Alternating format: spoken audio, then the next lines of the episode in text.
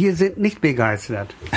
Wir sind froh, dass das nachgelassen hat, weil das Biergeschmeiße hat uns schon, also auch unserem Gitarristen, sein ganzes Fußset kaputt gemacht. In Rostock haben wir noch nicht mal den ersten Refrain hingekriegt und da knallte so eine Bierdusche ins Mischpult und da war erstmal Schluss. Ich habe nichts dagegen, wenn sich die Leute das selber über den Kopf gießen. Gucke ich mir dann auch gerne an. Jo. Aber was haben wir damit zu tun? Hier ist Radio Orchid, der Fury in the Slaughterhouse Podcast bei Radio Bob. Nein, Nein. So. nicht. Bloß das nicht. Also jetzt mal probiert. nein. Wir haben hier die Nachbarskatze. Ja, die kann ja mitmachen. Podcast mit der Nachbarskatze. Ja, ja. So Ja, genau. Special Guest. Ihr hört mich ja auch, ne? Ja, Ja, ja, ja, wir hören dich super. Gut. Ja, nach einigen technischen Schwierigkeiten sind wir jetzt irgendwie tatsächlich alle zusammengekommen.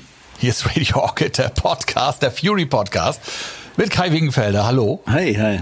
Christoph Steinschneider. Hi. Ja, hallo. Und wir haben einen Gast dabei, natürlich, wie immer.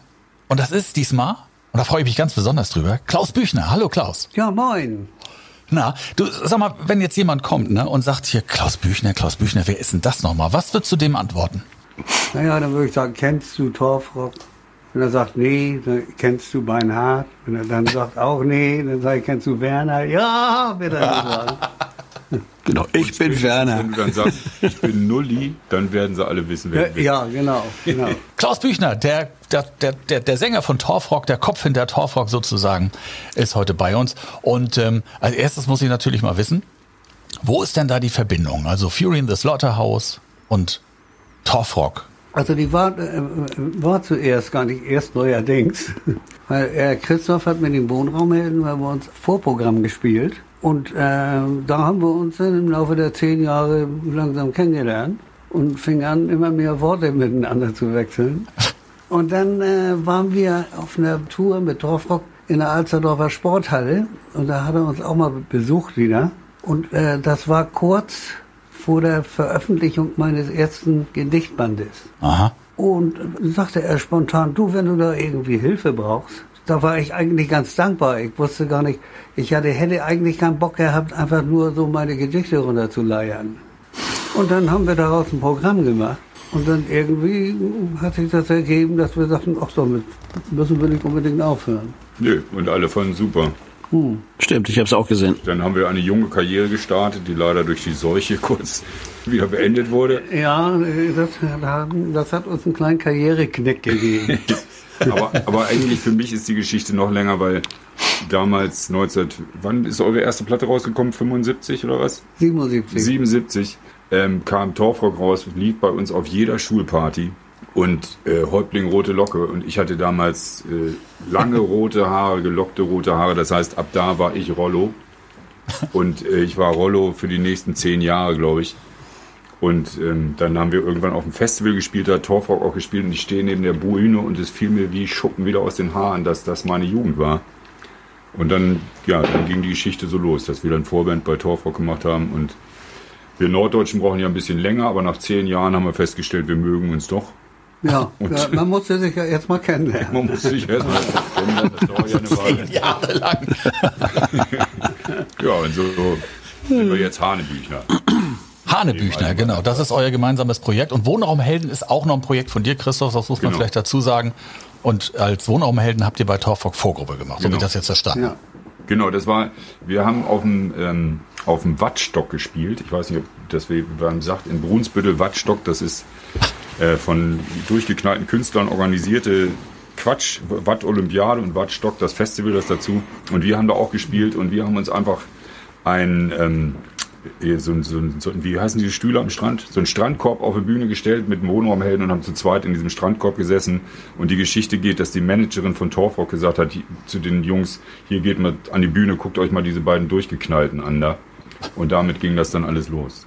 Das heißt also, Kai, du bist sozusagen nur so ein, so ein Beobachter dieser ganzen ähm, Ja, ich, ich Freundschaft war, zwischen Christoph und ich habe mal ein, ein äh, ich habe Christoph mal besucht mit den Wohnräumen, ich glaube in Eiderland und dann Eiderland Halle in Pahlen oder so war das, wo, wo die auch gespielt haben mit äh, Warte mal, war das in der, in der Fury-Pause? Das weiß ich gar nicht mehr. Aber ich glaube ja, ich glaube ja. Ja, es ne? war ja Wohnraum, Okay. war ja Wohnraumheldenkonzert irgendwie. Und da war ich mal da und ich habe glaube ich irgendwie sogar eine Tochter mitgebracht oder so. Und, äh, und saß da backstage und hatte die Nebelschwaden um mich und bin dann allerdings gegangen, bevor das Konzert angefangen hatte, weil, ähm, weil meine Tochter dann auch am Nörgeln war und wollte dann irgendwie gehen. Und ansonsten gibt's äh, direkte Be Begegnungen zwischen Torfolk und mir eigentlich weniger, außer dass mein Bruder mir, also nicht der Kleine, sondern ich habe noch einen großen Bruder, der ist sechs Jahre älter als ich, der hat mir immer erzählt, Alter, du musst mal nach Hamburg in die Alsterdorfer, in die Baggerludenweihnacht, ne? Weil wenn du da hingehst, ja, die Musik ist nicht so wichtig, aber da fliegt das Bier, hat er mal gesagt. und da geht, da tanzt die Sau, da tobt der Bär. Das musst du mal gesehen haben. Knietief stehen die da in der Flöre. Und dann habe ich mir schon gedacht, okay, mache ich nicht. ja, aber ich glaube, du hast uns damals besucht. Das war nicht in Palen, sondern das war diese Rinder-Auktionshalle. In wie hieß das nochmal? Wo wir auch völlig untergegangen sind. Das einzige Mal oder das zweimal in meinem Leben bin ich auf der Bühne, habe ich auf der Bühne gesessen und bin echt untergegangen. Ah, und ja, einmal war Vorband in Paar in dieser Süderbraro. Süderbraro. Süderbraro, ja, das kann auch sein. Genau, ja, das, ja. pass auf, du hast recht, Süderbraro. Süder das bei mir um die Ecke. Auktionshalle, wo sie uns eigentlich wollten sie uns von der Bühne prügeln. Die mochten uns überhaupt nicht. Und es war, ähm, also ich habe ein, als Andenken habe ich aus dieser Rinderexporthalle da ein, immer noch ein Lineal zu Hause liegen, da steht drauf Sperma nach Maß. Ja. Weil die braun war. Das war so eine Rinderzucht. Ja. aber, aber bei mir ist es ja so, ich komme ja aus Schleswig. Ja? Also ich wohne da jetzt sozusagen in der Nähe von Schleswig und, und, und ich habe ja gelesen, irgendwie, dass es eine Verbindung gibt ja, zwischen dem Ort, wo ich jetzt wohne und auch von Klaus. Ja? Weil angeblich hat Klaus mal irgendwie gesagt, äh, seine ganze musikalische Karriere begann damit, dass er in Schleswig auf irgendeiner Party äh, Hey Joe spielen wollte von Jimi Hendrix, war aber zu besoffen, ja? um sich an den Text zu ändern und hat ihn dann auf Plattdeutsch umgedichtet, habe ich gehört. Ja, also ich hatte, ich habe mit dem Inhalt auf Plattdeutsch rumgespielt, was mir gerade so eingefallen ist. Das war eigentlich der schnellste Text, den ich geschrieben habe, weil ich den noch nicht mal geschrieben habe. Den habe ich einfach gesprochen und dann habe ich es behalten. nee, aber, ähm, aber in Schleswig habe ich 65 bin ich da jetzt im Band beigetreten und ah. habe da so für mich autodidaktisch Musik studiert. da bleibt dann in Schleswig auch nichts anderes übrig. Aber gab's so, gab's schon Berührungspunkte? Also ich habe schon so, Heiterbu war ja anscheinend für euch auch irgendwie ein Thema, wo dann irgendwie relativ viele Wikinger-Dinger dabei bei Torfunk auch in Texten mit drin sind. Ist ja von mir jetzt irgendwie drei Minuten entfernt, Luftlinie oder so. Und wie seid ihr darauf gekommen? Wie, habt ihr jetzt irgendwie so eine Affinität zu Wikinger gehabt oder war das einfach so eine Idee, wir hauen jetzt genau da rein und, und erzählen unsere Geschichten und, ja. aus, aus dem Milieu? Also e-, ehrlich gesagt, war das eigentlich für mich damals eine Satire auf diese ganze Germanentümelei. Das ist vielleicht ein bisschen untergegangen, ist mir auch egal. Ähm, die Leute, die wie bei Asterix sieht ja. ja jeder was anderes. Und äh, ich bin drauf gekommen, weil ich mich davon anfing, so geschichtlich zu interessieren. Unter anderem eben auch über die Wikinger. Ich war auch mal bei Ausgrabungen dabei vom äh, Amt für Altertumsforschung, Schloss Gotthof. Und da haben wir zwei Grabhügel abgetragen, weil da sollte eine Trasse durchgebaut werden. Und nur war, es war so zu meiner Hippie-Zeit. Und der Professor sagte, und ich war auch mit anderen Hippies zusammen, und wir haben so schön ausgegraben und ausgepinselt, dass der Herr Professor sagte, ich nehme mir beim nächsten Mal nur noch Kiffer.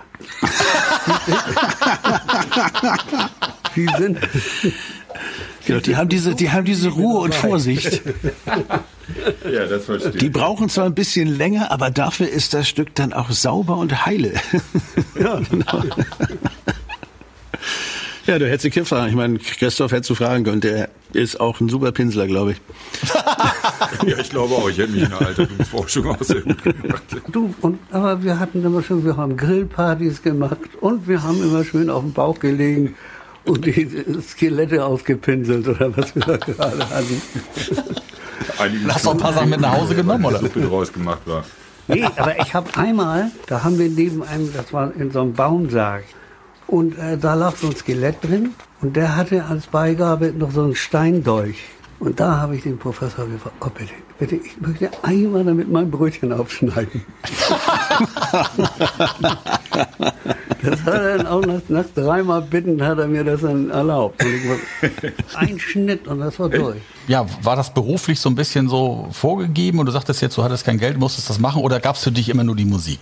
Eigentlich immer mehr die Musik. Das hat auch meine berufliche Karriere in der freien Wirtschaft so ein bisschen den einen oder anderen Knick gegeben. Und ich war, im Grunde genommen war ich damit einverstanden, wenn ich Geld brauchte. Und das war zu, zu der Anfangszeit war das einfach.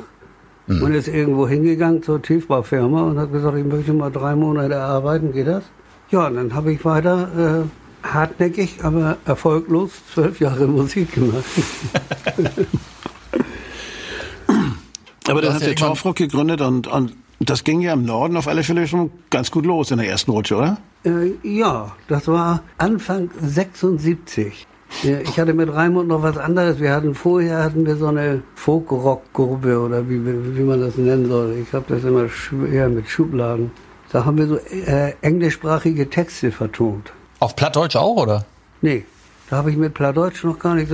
Aber dann kam eben das, immer wenn ich dieses Hey Joe auf Platt mal so zum Schluss brachte, wenn ich irgendwie im Laufe des Abends bereit genug war, dann äh, fingen die Leute an zu johlen. Und irgendwie, äh, dann ist mal einer auf, auf uns aufmerksam geworden. Das war so ein alternativer Verleger und Manager. Und da ich, ah, ich mache mit euch eine Single und wir brauchen noch eine B-Seite. Und die B-Seite wurde, glaube ich, O Carola. Und dann habe ich bei ihm gesessen und er hat mir dann was vorgespielt und sagte dann plötzlich, übrigens, wer bei mir unter Vertrag will, keine Drogen, kein Alkohol. Und dann musste ich ihm sagen, Alter, dafür bin ich noch viel zu jung. Und da war der, der erste, der erste Vertrag war geplatzt. Also. Tja.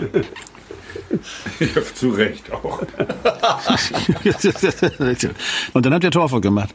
Ja, und da, dann äh, haben wir aber daraus irgendwie, dann haben wir uns nochmal bei einer Plattenfirma vorgestellt, auch mit diesen beiden Formen, diese Basia hieß die Gruppe, das war so hehre Kunst. Esoterisches. ja. Und dann äh, so ein Torfruck und davon wollten sie eine, sofort eine Platte haben. Und dann haben wir aber dann unseren Verleger getroffen und er hatte gesagt, wisst ihr Jungs, das ist so, ihr macht nicht vorher einen Plattenvertrag, wir machen jetzt die Aufnahme und dann gehen wir zur Plattenfirma und machen das äh, mit den besten, die die besten Konditionen geben. Ja, und das haben wir dann, äh, 77 war unsere LP fertig. Haben wir übrigens im Rössel-Studio von, von Otto gemacht. Ach was, echt?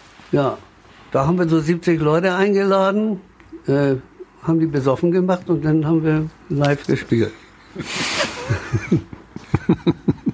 wo, wo kamen die anderen Musiker her? Also Raimund und du, ihr habt euch irgendwann getroffen und habt das. Alle aus Hamburg. Das waren eigentlich alles Freunde von äh, Raimund.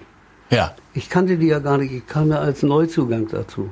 Ach so, die Band gab es im Grunde schon, also diese, diese, diese, diese nee, Clique bestand schon vorher und da bist du mit reingekommen. Anderes haben die gespielt.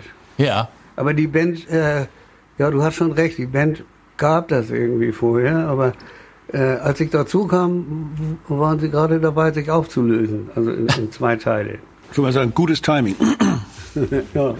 Kann man, kann man das so sagen, das ist so, so, äh, als du Raimund getroffen hast, ist das so wie wenn, als, als Kai Christoph getroffen hat? Also ist das auch so eine, so eine musikalische Freundschaft und, und, und so ein, so ein gegenseitiges ja, Befruchten? Und auch äh, von der Lebenseinstellung her. Also wir hatten uns, dann hatten wir uns wieder aus den Augen verloren. Wir waren auch beide noch in so einer anderen Band. Und dann war ich auf dem Geburtstag, ich hatte gerade so einen Dachdeckerunfall, da ist mir, sind mir so ein paar Tropfen äh, heißes Teer irgendwie ins Gesicht gespritzt. Und oh. äh, also ich sah aus wie so ein Pestkranker, wenn ich durch die Straße ging. Und dann war ich bei Raimund und ich kam zu ihm auf den Geburtstag. Und dann haben wir uns so drüber unterhalten und haben gesagt, wir werden doch in der freien Wirtschaft sowieso nichts mehr. Lass uns mal Musik machen dann verdienen wir wahrscheinlich genauso wenig, aber wir haben wenigstens keinen Boss im Nacken. Das, genau so. Und also wir waren nicht drauf, wir haben nicht gesagt, wir müssen mal jetzt ganz nach oben oder sonst was. Das war irgendwie nie das Problem. Die Hits, die ich so kannte, also was weiß ich, Volle Granate oder, oder Rollo oder, oder Presslufthammer Bernhard oder die ganzen Dinger, die sind alle theoretisch in den 70ern entstanden, oder? Noch vor der neuen deutschen Welle sozusagen. 78ern und äh, 80ern auch. Da sind eigentlich die meisten, bis auf Beinhardt. Und dann kam die neue deutsche Welle. Und dann hattet ihr keinen Bock mehr, habe ich gehört. Das sage ich nicht zu. Ich habe andere Erinnerungen. ja, das ist schon mal gut. Ja, erzähl doch mal, dafür ist der Podcast ja da. Äh, du, wir waren einfach, wir hatten wirklich harte Zeiten. Und die Diskussionen wurden immer wilder. Also wenn man nachher über jeden Pups diskutieren muss, dann kann man nicht sagen, wir wollen alle das Gleiche. Es kam natürlich auch die neue deutsche Welle dazu. Aber da wir sowieso, auch schon als wir angefangen sind, jenseits jeden Trends waren, glaube ich nicht, dass das uns viel ausgemacht hat. Aber das ist eben meine Meinung und Raimund hat da halt eine andere Meinung. Ja, aber das würde ich jetzt auch mal so tippen, weil ihr wart so und hattet so eine eigene Ecke. Das hatte mit der neuen deutschen Welle eigentlich nichts zu tun. Das war ja weder Hip noch sonst wie. Das war eher so ein Spaß. Also für mich war es immer sehr, sehr spaßorientiert auch. Also Ja, und Ja. auch eine der ersten deutschen, Ba- äh, deutschsprachigen Bands, ne? So ein bisschen wie Bab, so diese, diese Mundart Musik. Das, ich, das wollte ich auch gerade sagen, irgendwie so wie Bab das ja auch äh, abseits der neuen deutschen Welle weiter durchgezogen haben Ja. irgendwie, hätte Torfrock ja auch Bestand haben können eigentlich als eigenständiges Produkt. aber das ja. hat nicht Wenn wir geklappt, uns alle oder? verstanden hätten, und, äh, aber äh, das, das wurde einfach zu anstrengend. Mhm. Und da haben wir gesagt, äh, lass uns zumindest mal eine Pause machen. Die war dann wie lang? Fünf Jahre. Ja. da kam das Konzert in der Markthalle, ne? Oder? Ja, Markthalle, ja. Da, da Genau. sind wir mal, das äh, hatte ich Raimund zu verdanken. Der hat gesagt, du, ich würde mal immer noch so ein Konzert mit Torfrock machen. Da war noch gar nicht irgendwie angesagt, dass wir noch weitermachen würden. Und das haben wir dann gemacht. Da war ich ja noch in einer anderen Baustelle bei Klaus und Klaus. Das stimmt, das gab's ja auch noch. Ach du Ja, Scheiße. da sprechen wir gleich nochmal drüber. Erzähl aber erstmal weiter. Du, lass mal, es war für mich gelebte Showsatire. Ich habe noch nie was gemacht, was mir, so, was mir so scheißegal war, aber trotzdem so erfolgreich. Aber das habe ich auch gedacht, komischerweise. Ich habe nicht gedacht, dass das irgendjemand wirklich ernst meinen kann. Also, Nee, das habe ich auch nicht. Und das war auch, das war ja der Spaß dabei. Ja, deswegen, also weil, weil Klaus und Klaus ist ja nochmal so ein ganz äh, besonderes Thema. Ich habe gedacht, das, äh, sparen wir uns nochmal auf, weil ich hätte jetzt gerne nochmal gehört mit der Markthalle, äh, ihr wolltet das spielen.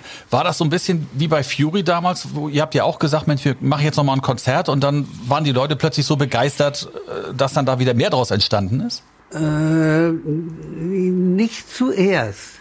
Ja, okay. Weil als wir, als wir angefangen sind wieder, da war zum Beispiel unser Bassist, der war, also erstmal war er schon ziemlich Alkoholiker und dann hat er auch nur so viel gesoffen an dem Abend, dass eigentlich kein Ton richtig war. Oh. Das äh, fiel dann nicht so auf, weil das Mischpult wurde dicht gezogen und man hörte nur ein tiefes Grummeln auf der Bühne. Aber wir, weil wir ja den Monitor hatten, wir haben die Augen verdreht. Also er hätte noch wieder äh, viel lernen müssen. Und ich habe mir gesagt, du, das macht ja auch nichts, das ist für mich aber trotzdem eine Frischzellenkur. Dann spielen wir eben und wer es spielen kann, der spielt es richtig und wer nicht, der spielt eben falsch. Scheißegal. genau, der Laden ist voll. Scheiß drauf.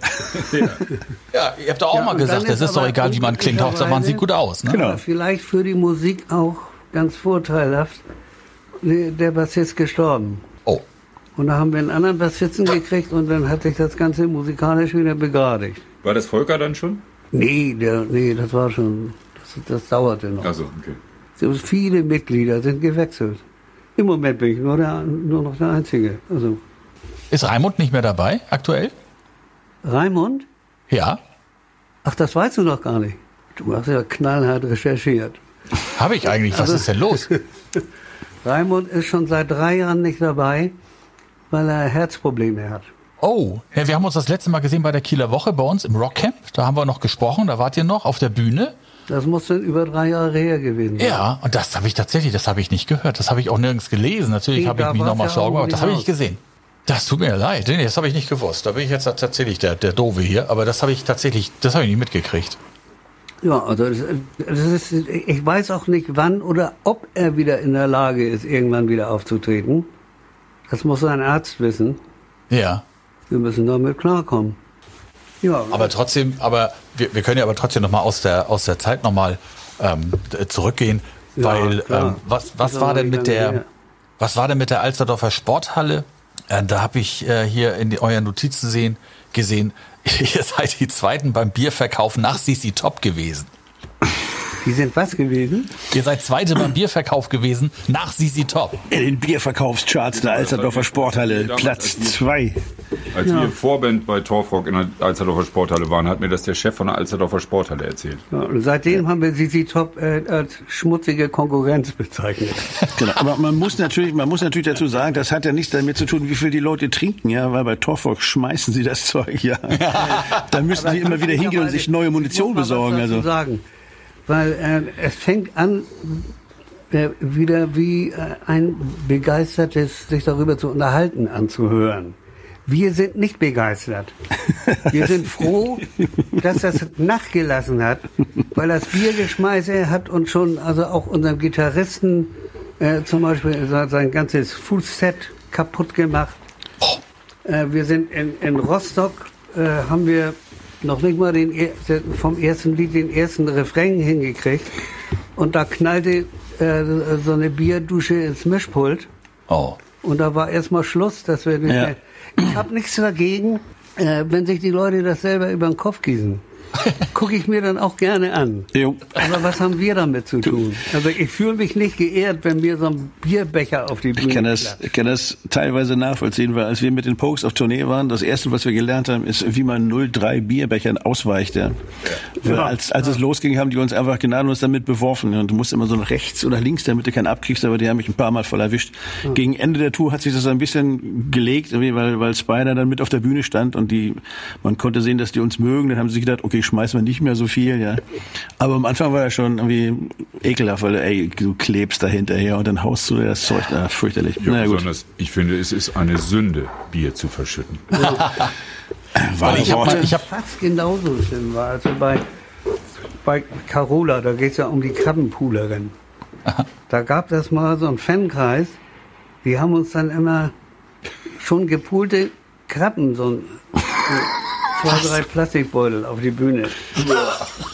Also durch die, durch die Scheinwerfer, was also damals noch, noch kein LED war, äh, wurde das nochmal aufgewärmt. Ja. Und dann hast du den Geruch gehabt und auch noch die Gefahr, dass man darauf ausglitschte. Jo. Aber guck mal, du hast die Krabben schon mal, ja, du hast das Bier. Dann hätte man vielleicht sagen sollen, schmeiß doch Schwarzbrot und Spiegeleier. Dann wäre das Ding perfekt gewesen. Ja, stimmt. Torfrock ist eine appetitliche Kunstform. Bei Wie uns, haben wir mit bei so einer- uns am Anfang der Karriere, ich weiß auch nicht, wie, wo das anfing und wann ist, glücklicherweise hat es auch wieder aufgehört. Aber eine Weile wollten mir wahrscheinlich die Fans beweisen oder die Faninnen beweisen, dass sie geschlechtsreif sind. Auf jeden Fall kamen Tampons auf die Bühne geflogen. Und das erste Mal fiel mir das auf, weil ich Gitarre spielte und so ein Ding sich mit seinem Bindfaden zwischen meinen Fingern verhängte. Und ich dachte so, scheiße, was macht denn das Ding jetzt hier? Glücklicherweise waren es neue Tampons, also keine benutzten. Wollte gerade sowas ähnliches sagen. Danke, jetzt roch äh, auch nicht nach Krabben, um es mal so auszudrücken. der appetitliche Podcast hier. Sehr eigenartig. Aber wir hatten noch mal das Dreiländereck, weiß ich noch genau, in Koblenz. Da haben wir mit so einer Boygroup gespielt, die kam nach uns, ja, und die Kinder konnten sich nicht, sie konnten sich nicht zurückhalten und fingen dann an, bei uns schon Kuscheltiere zu werfen, ja. Und das war echt, ne, das war echt, da lagen die Viecher tot auf der Bühne und danach kam die Boyband und dann war das Ding voll, die konnten ja nirgendwo mehr hintreten, ja. Das ist auch so eine Sache für sich. Also da, noch jahrelang ein Freundschaftsbändchen von Benji getragen. Mon Dieu. Wer war das nochmal? New Kids on the... Nee, New Kids nee, on the nee, Block nee, war irgendwas Kleines. Jerks on the Block. New Jerks from the Block, genau. nee, Caught in the Act oder sowas, glaube ich. in the Act hieß die, genau. Oder Kotz in die Ecke haben wir das immer genannt früher. Gut, aber dann kommen wir jetzt mal zu dem, zu dem äh, Thema, was wir eben schon angerissen haben. Denn äh, nach der erfolgreichen Karriere bei Torfrock ähm, hast du dann eine Karriere gestartet im, ja, wo, wie soll man das sagen? Du sagst ja selber irgendwie Schubladen findest du so doof, aber also Klaus und Klaus. Ja. An der Nordseeküste war plötzlich da. Ein altes irisches Volkslied auf Deutsch aufgenommen. Ähm, habt ihr damit gerechnet, dass das so ein Knaller wird? War das einfach nur so ein, so ein Schnellschuss oder wie, wie seid ihr da rangegangen? Warum Klaus und Klaus? Damit habe ich nicht gerechnet. Also ich wusste ja äh, aus den Zeiten von Torfrock, wenn das also über die Weißwurzgrenze also geht, dann interessiert das nicht mehr, so Dialektmusik. Aber ich wusste ja, das wird hier in Nord Norddeutschland wird das hier ganz gut losgehen. Und gedacht war das eigentlich als LP-Füller. Es fehlte noch ein Lied. Und dann fiel mir, ich weiß noch, U-Bahn Hohe Luft in Hamburg. Da habe ich äh, also äh, Wild Rover hatte ich so im Kopf. Und beim Pinkeln ist mir der Refrain für die Nordseeküste eingefallen. Tröpfchenweise. Dann hatte ich auch zuerst recht. Äh, es hatte so 30 Stück verkauft. Und dann plötzlich 1985, also die Leute, die das zum Hit gemacht haben, waren schwerpunktmäßig die Rheinländer. Die Ach, Ja, die Karnevalsfreunde. gegangen sind an die Nordseeküste. Und damals gab es äh, noch äh, die Musikautomaten und überall hörte man das Sudeln. Und dann hat das statt 30.000 in anderthalb Jahren plötzlich 30.000 pro Tag ver verkauft. Also ich habe damit nicht gerechnet. Mit äh, bei Beinhardt musste ich sagen, damit habe ich gerechnet. Dem habe ich gute Chancen gegeben. Aber an Nordseeküste nicht. Ja, aber das war schon, also es war ja, also ihr habt dann Klaus und Klaus als Projekt aufgemacht, aber eben als, als, als Gegenstück zu Torfrock oder was war der Grund, warum ihr Klaus Nein, und Klaus gegründet Weil habt? eben mit Torfrock Pause war. Ja. Und ich hatte gerade so, war gerade fertig, eine erfolglose Rockgruppe zu gründen. und, und da haben die mich, die haben mich, das erste war ja Pferd auf dem Flur. Ja. Und, Da äh, treffen wir uns wieder. Mein Partner war zu der Zeit noch Verlagsmitarbeiter und dieser Verleger, der hat ihm immer einen sogenannten Freischuss gegeben pro Jahr. Da konnte er selber was aufnehmen. Und er hat immer schon damit äh, rumgemacht bei Plattenfirmen und so. Das ist, das war ja eigentlich ein Holländ holländisches Lied. Es startet Part in the Gang oder so ähnlich. Dann haben die das aufgenommen und waren aber der Meinung, aber mit dir alleine, das geht irgendwie nicht los. Und da haben sie mich gefragt als Studiomusiker, ob ich da mitmachen will. Und habe dann damit reingegrölt. Dann, als sie fertig waren, habe ich gesagt, ja, wenn ich mir das so anhöre, aber als Studiomusiker finde ich, das ist mir zu wenig. Also, äh, also wenn ihr das nicht wollt, ich bin euch nicht böse, nimmt meine Spur raus, dann fertig. Und, und da waren die aber, ich habe gedacht, die wären beleidigt, aber nein, sie waren ganz froh, dass ich da mitmachte. Und dann wurde immer im Studio, wir hatten uns dann überlegt, wie sollen wir uns nennen, die, die zwei Burritos oder weiß der Geier was. Dann kam das aber irgendwie wie von selbst, weil äh, du, Klaus, geh du mal ins, ins Studio. äh, äh, äh, nein, der große Klaus, nee, der kleine Klaus. Und dann, ähm, ich meine, ich habe das gesagt, aber man lobt sich ja gerne selbst, äh, dass ich gesagt habe, nur eine Mutter kann uns auseinanderhalten. Wir, wir heißen einfach Klaus und Klaus. Und dann, und dann war der Erfolg da und dann habe ich mich gefragt, ob du das jetzt ähm, darüber was erzählen kannst, weil ihr habt ja jetzt, oder du hast ja im Grunde beide Welten kennengelernt. Du kennst die Welt aus Wacken und das Ganze drumherum, die ganze Rockwelt und du kennst wahrscheinlich auch die Fernsehgärten der Nation und diesen ganzen Schlagerpopanz drumherum. Ja. Hast du dich in beiden Welten sicher bewegt und welche gefällt dir besser? Äh, äh, von der Musik her äh, natürlich die Rockwelt. Vom Menschlichen her muss ich ehrlich sagen, da gibt es beides.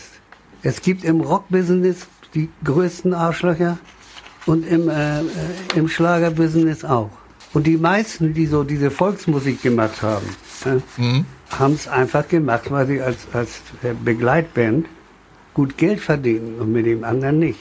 Also es sagt ja auch immer gerne, auch von den Schlagersängern, Sängern, das hat noch nie ein Rockmusiker zu mir gemacht, du, ich komme eigentlich aus dem Schlager. Nein, aber die Schlagersänger, die, muss, die haben mir dauernd versichert, ich komme ja auch eher aus dem Rock'n'Roll. Das stimmt, ich habe noch keinen Rockmusiker getroffen, der sagt, ich komme eigentlich aus dem Schlager. Das stimmt. Stimmt, ja. Ja, aber ich meine, ihr wart ja auch wild auf Tour. Ne? Ich meine, wir hatten mal irgendwann mit Fury haben wir mal eine Tour gemacht, da hatten wir ein klassisches Streichquartett dabei. Klein, aber fein, glaube ich, hieß das damals keine. Genau. Und ich muss ehrlich sagen, das war die ausuferndste Tour, die wir je gemacht haben, auch die wildeste Tour. Und das, was du so von den Schlagerfestivals erzählt, du hast mal mir von Bädertouren und so was erzählt. Dagegen, dagegen sind wir Rock'n'Roller ja total lahme Würstchen. Ja. ja, ich hätte da mal so eine kleine Anekdote, aber ich will jetzt nicht sagen, wer das war, sondern ich nenne den einen Peter und den anderen Karl. Ja. Also auf dieser Bädertour, Ich weiß es. da hat also Peter hat immer, die, immer die, äh, sein Auftritt ist er immer so angefangen. Ja, ich bin durch die Fußgängerzone gegangen und äh, da kam äh, so eine Frau mit ihrem kleinen Mädchen zu mir. Ach, Sie sind doch der Peter. Ähm, schade, wir wollten gerne so eine Eintrittskarte haben. Es ist alles ausverkauft. Na, und da habe ich den, ich hatte noch zwei Karten und habe denen die gegeben. Und was soll ich sagen? Da sind sie. Und dann hat das Publikum natürlich geklatscht. Wo sie waren, konnte keiner sehen. Die sind dann nicht aufgestanden. Naja, das hatte den Karl aber so genervt, immer dauernd. Und er war vor ihm dran. Und da hat er das gesagt. Und der Peter hat es natürlich nicht gehört, weil er Backstage war. Und dann fing er an, ja, ich ging so durch die Fußgängerzone und da, da hörte man im Publikum schon, hm. Und ähm, da treffe ich eine Frau mit ihrem kleinen Kind und oh, Publikum. Und äh, sie wollte noch zwei Karten haben und was soll ich sagen? Da sind sie. Fuibu! Tja. Fragen wir mal zwischendurch. Ähm, wir wollen ja von jedem Gast auch immer wissen, was sein wichtigstes Rockalbum ist. Und ähm, welches ist das denn bei dir, Klaus? Ja, ähm, ich habe auch wirklich lange gerätselt, aber ich bin einfach mal drauf gekommen mit äh, Led Zeppelin kann ich nichts falsch machen. Das, das erste Album.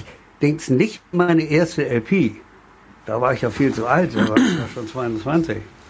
Nee, darum geht's ja auch nicht. Es geht ja um das Album, was so, was für dich eigentlich so mit das Schönste oder das Wichtigste war. So. Also. Ja, das, und da gehörte Led Zeppelin zu. Allerdings auch äh, King Crimson. Mhm. Ja, und äh, Led Zeppelin ist ja, ähm, guck mal, ich bin das, die Platte kam raus, Led Zeppelin 1 kam raus, als ich geboren wurde. Also das habe ich ja so in der Art und Weise gar nicht mitbekommen.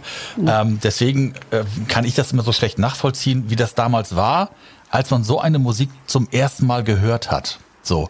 Ähm, ist sie deswegen für dich so wichtig, die Platte, weil sie dich, weil sie dich so, so kalt erwischt hat? Ich meine, da sind jetzt Good Times, Bad Times ist da drauf, ähm, Days and Confused ist da drauf auf dem Album.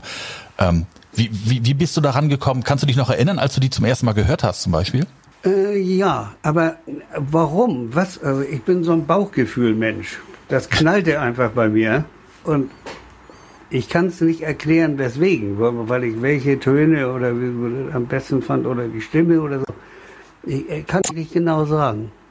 Das war auch Jahre vorher, als ich als Kind, da hat das bei mir auch geknallt.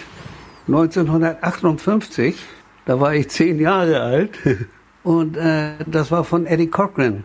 Der, der hat mich und, und dann Chuck Berry. Deswegen bin ich nie zum Schlager gekommen. Also meine Schwester hat mich immer mit Katharina Valente und sowas genervt. Das hat meine Mutter übernommen. Und deswegen, also ich, ich würde es gerne erklären können, aber was das in mir ausgelöst gelöst hat, muss ich mich tiefenpsychologisch nochmal weiterbilden. ja, aber, aber lustig, ich bin ja ein ganz anderer Jahrgang als du, ne? Aber als ich meine ersten fünf Platten gekriegt habe, die hat mir ein Onkel geschenkt zur Konfirmation, da war ich irgendwie 13. Und dann war, da war äh, Houses of the Holy, Led Zeppelin 5, ja, war dabei, die ich haben wollte. Hm. Und das ist fünf Platten später und dann warst du alter Schwede. Aber dann habe ich die anderen Sachen habe ich erst, ich habe mit der fünf angefangen. Und dann habe ich mich nach unten gehört irgendwie. Also dann, dann fand ich es spannend und dann wollte ich wissen, was da sonst noch so kam. Und bin bei Physical Graffiti hängen geblieben. Das ist immer noch mein Liebling. Die finde ich immer am besten. Aber es ist lustig. Also mit Led Zeppelin war ich irgendwie auch, das war, das war so. Das fand ich irgendwie super. Großartig. Damit habe ich angefangen. Großartige ja. Band. Ja. Und was ich auch immer wieder so faszinierend finde, ist, heutzutage hat man das Gefühl, alles ist so eng, die Schubladen werden immer kleiner, in denen die stattfinden. Und Led Zeppelin, was konnten die für eine Bandbreite machen? Ich meine, die haben den Metal erfunden eigentlich, den Hardrock-Metal. Aber wenn du dir mhm. anhörst, in welchen musikalischen Sphären die sich bewegen durften, noch ohne eingesperrt zu sein, wo sie hingehören, ist schon faszinierend, finde ich. Ich mag auch nicht gerne über Musik so theoretisch diskutieren. Also unser, unser Trommler und, und, und Volker, ne, die machen das auch ganz gerne. Und glücklicherweise bin ich allmählich schwerhörig und sitze vorne im Bus und muss mich daran nicht beteiligen. Moment. Bin gleich soweit. Jojo. Das knistert hier noch, ne? Das ist mein Tabak. Ach so, ich dachte, du hast irgendwie so eine Wurststulle ausgepackt oder so. genau. Pausenwort. Pausenwort, wie super. Schön aus der Blechdose.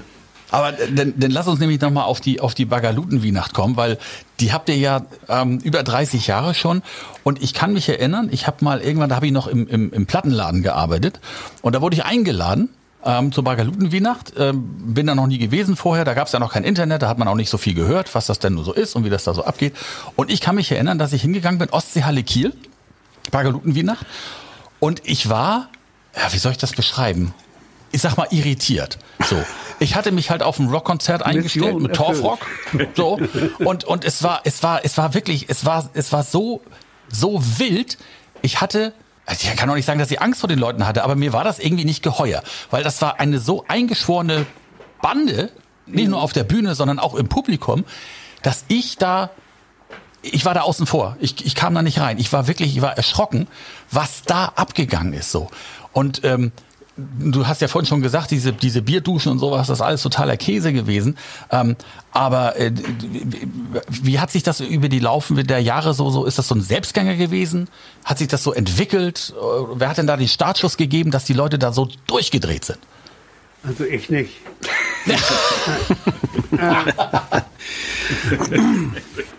ich möchte es ja gerne beantworten. Ich weiß es nicht. Das ist Wahnsinn. Ich weiß auch nicht, weswegen die Leute, als wir zum ersten Mal in der, in der Markthalle wieder anfingen, warum die so begeistert waren. Ich, ich weiß es einfach nicht.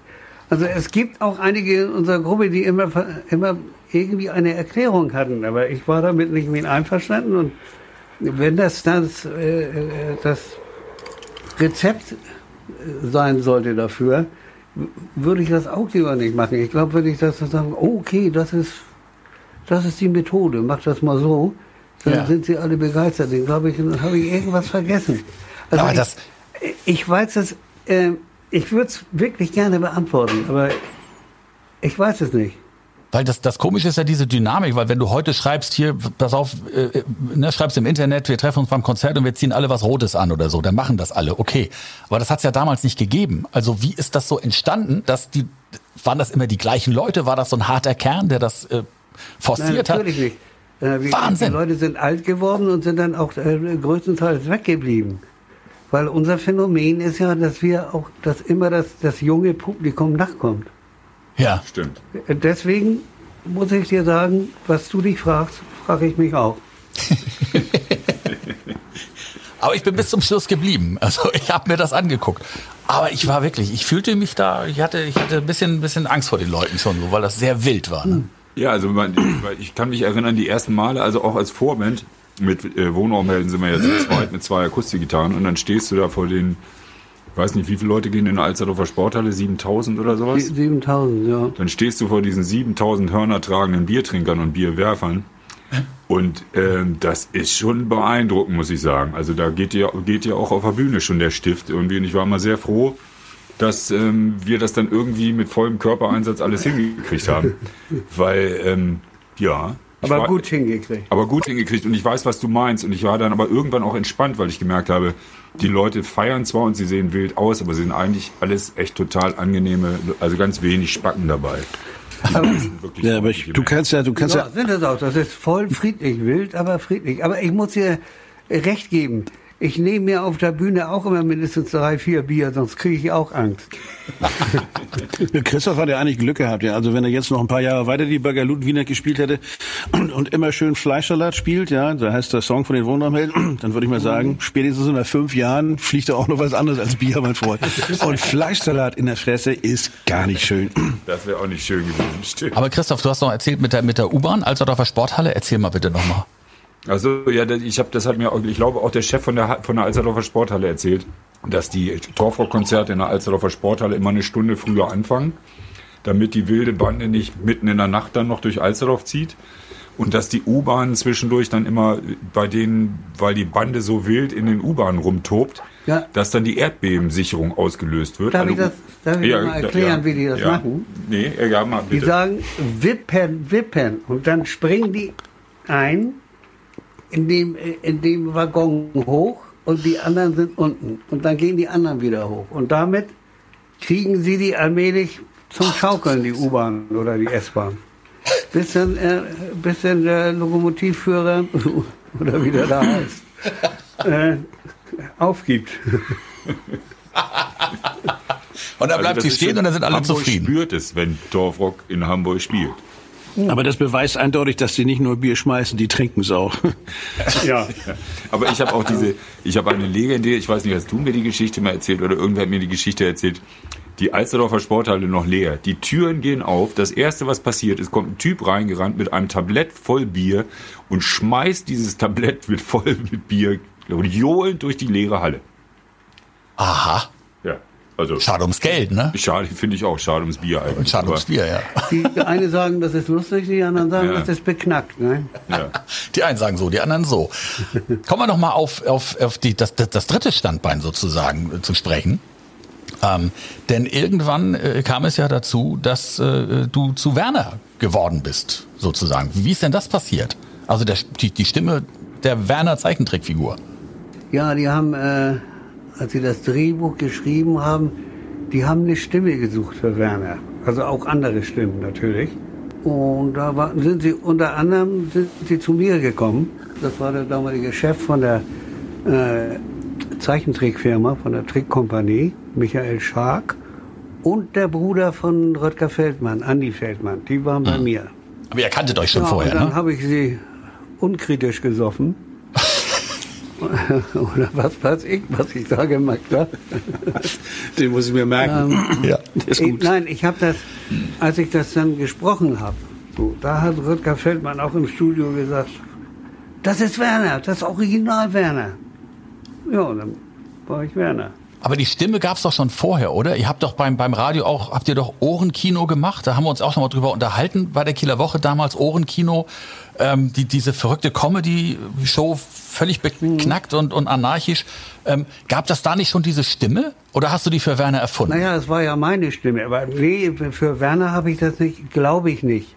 Weil für Werner habe ich mir was anderes vorgestellt. Also ich habe dicke Hauerzähne und bin immer irgendwie völlig aufgeregt, ne? Ja, und so ist das dann gekommen.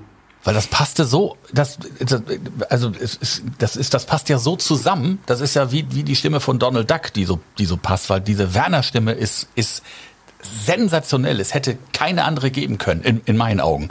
Hör jetzt auf, mir kommen die Tränen. Nein, wirklich, ohne Scheiß. Und wie, hast, hast du eigentlich mitbekommen, dass, dass das so, äh, ja, ganz viele Sätze aus den Filmen auch so, ja, sich in den normalen Sprachgebrauch so, sind die ja übergegangen, weil, weil dieses, dieses, äh, hier, äh, mit, mit Röhrig und sowas, das, das sind, das, das, das, das schleudern ja Leute manchmal so Zitate Ja, einfach so durch die Gegend und wissen gar nicht, wo es herkommt wahrscheinlich. Ähm, kriegst du das auch so mit? Ich krieg das auch so mit, weil ich wäre hier, also ich habe leider habe ich wichtigere Sachen zu tun. Ich werde dauernd werde ich gefragt, äh, so auf Chat, ja, sag doch mal was von Werner, lass ihm mal was einfallen. sag mal was Lustiges. und, und ich muss sagen, bei aller Liebe, ich habe da keinen Bock drauf. Wozu brauche ich für Werner, mal ehrlich, Werbung machen? Ich habe meine Gage gekriegt. Ich bin nicht beteiligt an dem Film. Ich bin auch nicht beteiligt an dem scheiß Bergstoff. Also warum soll, soll ich denn dafür irgendwas sagen? Ne? Ich mach noch nicht mal Bergstoff. Ich trinke Dickmärsche. Ich auch. Ja, das ist wie, wie bei Zauberern. Ne? Wenn einer sagt, er wäre Zauberer, muss er gleich was vorzaubern. Und da hat mir irgendeiner gesagt, das macht man beim Maurer ja auch nicht. Wenn einer sagt, er ist Maurer, sagt ja auch keiner, komm, dann zieh mal eine Mauer hoch hier. Ja, genau. Ja.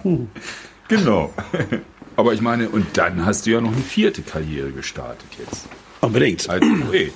Also meine, eigentlich meine Liebste im Moment. Na, es wird auch noch lange dauern. Und deswegen ist er hier. Nicht nur deswegen, aber mein Partner, mein Großkünstler sozusagen. Oh. Wenn ihr uns nebeneinander seht, Klaus ist der Kleinkünstler, Ja. ich bin der Großkünstler. Ach so, Aber das kann man okay. natürlich im Podcast schlecht darstellen. Ja, ja, man kann Bilder ja schlecht hören. Wollen wir denn, wollen wir denn zum, zum Schluss des Podcasts da vielleicht noch was von hören? Würde das gehen? Oder, oder ist das so ähnlich wie Mach mal Werner? Ich bin dafür. Ich bin auch dafür. Also nicht für Werner machen, sondern vielleicht zum Abschluss noch mal ein, ein, ein, Genau, ein Werk. scheiß Arbeit, Meister. Nein, ein Gedicht. Ein Gedicht. Ein, ein Gedicht. Soll ich Tragödie mit Happy End auch sagen? Ja, bitte. Okay, ich sage, weil ich lerne nämlich Klaus seine Gedichte auswendig als Demenzprophylaxe. Damit also ich nicht so schnell bekloppt werde wie andere Leute, lerne ich Gedichte auswendig und eins der schönsten Gedichte, was ich kenne von Klaus, oder eins meiner Lieblingsgedichte ist ähm, Tragödie mit Happy End. Ein Mann war Witwer grad äh, geworden. Die Gattin tat sich selbst entsorgen. Ah, scheiße, jetzt habe ich so lange die mal jetzt überlegt. Gehen wir auch mal so. Alter, Te Teleprompter, Christoph, Teleprompter. Gattin tat sich selbst ermorden. Siehst du, Demenz geht schon los. Schöne Scheiße, du. Ja, zu spät. Verschissen. Ja. Bist du ein Gedicht oder zwei? Das eine ist kürzer. Das mir egal. Das, ich nehme das beides. Der Kobold.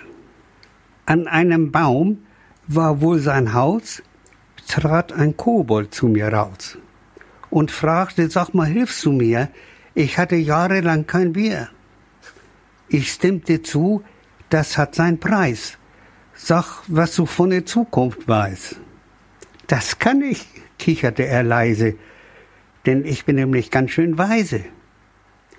Mit Bier kam ich zurück in den Wald, danach wirkte er angeknallt, wankte zurück zu seiner Wohnung und sprach, ich sag dir zur Belohnung, damit du jetzt im Bilde bist, die Zukunft ist sehr ungewiss.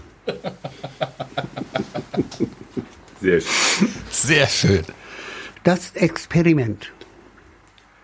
Ein Streichorchester in Bingen ließ sich Rechtsradikale bringen. Bei dem Experiment wollte der Dirigent wissen, wie Arschgeigen klingen. Genau. Sehr gut. Da, da.